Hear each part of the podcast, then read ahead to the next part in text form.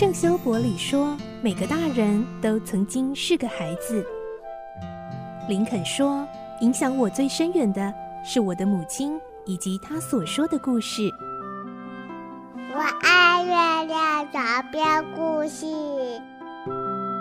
晚安，月亮床边故事。小青姐姐邀请每一位大孩子、小孩子一起听故事，不管多忙，也要和你一起听故事。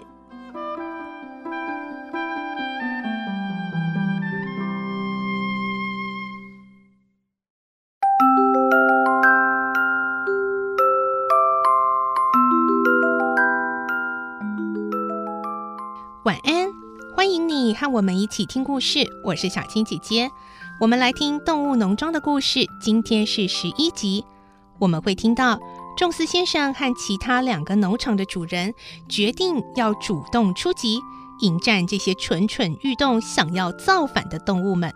来听今天的故事。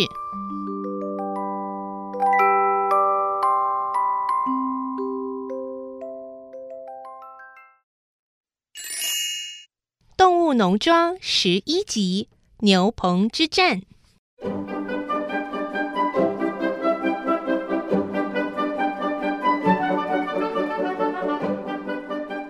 一天天过去，鸽子仍然不时飞到别的农庄，宣扬英格兰之兽。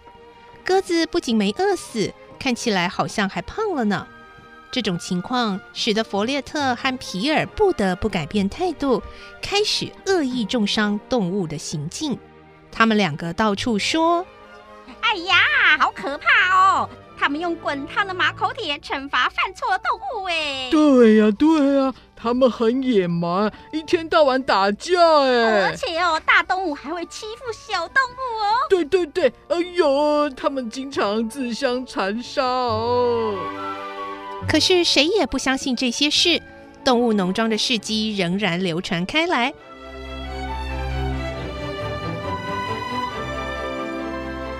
反叛人类的浪潮在英格兰悄悄地蔓延着。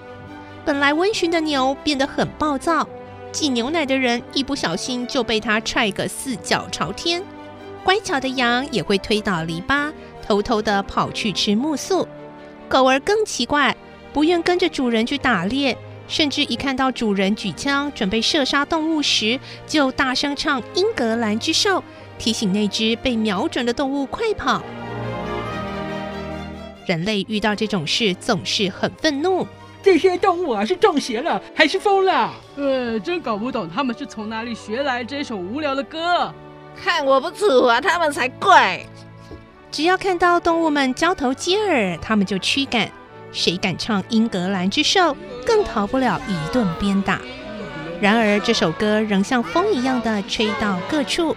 山鸟在树林里鸣叫，老鼠在地洞里低吟，连工厂的喧闹和教堂的钟声里，都隐约有这首歌的旋律。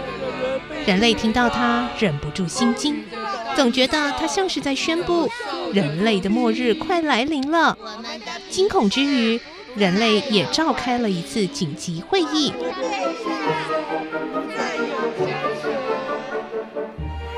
仲斯先生首先发言：“听着，不久你们也会像我一样被自己养的动物赶出农庄。”弗列特先生说：“我们呢，一定要想办法平息这一股风潮。”皮尔先生提议：“嘿嘿嘿，我们联合起来制服他们，怎么样？”十月初，玉米已经收割好，大部分农事已经完成。动物们悠闲地散在各个角落晒太阳。一只鸽子看到远远的地方有几个黑点朝动物农庄移动，为了确定那是什么，他就邀请了几只鸽子前去探看。不一会儿，大家全都急匆匆地赶回来，惊叫着。啊！来来来，大家赶快准备应战！大家快准备应战！果然，宙斯先生拿着枪走在最前面，狐林农庄和喷火农庄的人握着棍，拿着棒，紧紧地跟在后头。看他们一个个横眉竖目、凶狠无比的样子，显然是抱着必胜的决心，要来收复农庄。雪球早就预料到会发生这种事，他曾根据自己研读的《凯撒战史》，指导动物们做了好几次战争演习。这次机会正好可以让大家一显身手。动物们听到雪球的口哨声，急忙到院子集合。雪球说：“同志们，人类终于反攻了！我们平时的练习马上要派上用场，大家好好加油，展现本事给人类看看！动物不是好欺负的。”鸡和鸭又跳又叫。哦，快哦，快哦！我们去打人类！打人类！猫咪磨着锐利的爪，跃跃欲试。大伙儿热血沸腾，高喊了几声口号：“加油加油！加油！加油！加油！加油！加油！”然后各就各位，进入备战状态。人类接近农庄时，三十几只鸽子躲在屋顶上。注视着雪球的讯号，它们不停地摇动脖子，嘴里咕噜咕噜地提醒大家：“注意，注意，注意，注意！”等雪球踢出第一颗石头时，鸽子们就像点着了的爆竹，从屋顶飞射下来，用尖锐的喙把人啄得抱头鼠窜。这时，藏在篱笆后的鸭群也冲了出来。拼命用硬而有力的大扁嘴拧人的腿，好多人疼得哇哇大叫。哎呦！好疼！哎呦！哎呦！哎呦！鸡群和几只鸭子怕被人踩到，只好担任后援部队，等有人跌倒时，才跑出去啄人一下，再跑回篱笆边躲起来。对他们来说，这真是一场好玩的游戏。雪球看到人类的队伍已经乱了，再吹一次口哨。这会儿，鸡、鸭和鸽子全退回去，轮到狗儿、驴和羊上场。狗对驴说：“汪汪！我撞到他们，你就狠狠的补踢几脚。”汪汪！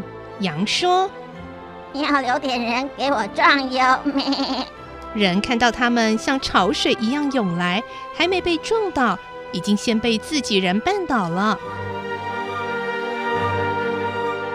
狗儿扯着人类的裤管，咬掉他们的鞋；羊像顶球一样，把人从这头顶到那头，再从那头顶到这头。驴子等在走廊下，来几个就踢几个。不过人类的棍棒和钉鞋也很厉害。狗儿的腿差点被他们打断，驴屁股也着实挨了一棍，痛得他眼冒金星。雪球尖叫一声，撤！动物们知道那是撤退的讯号，于是全部转身退回大门里面。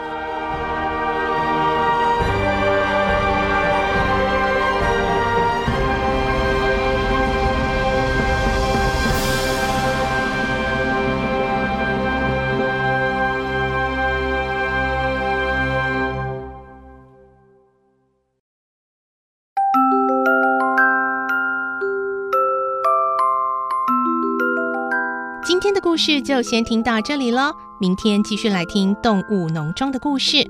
我是小青姐姐，祝你有个好梦，晚安，拜拜。小朋友要睡觉了，晚安。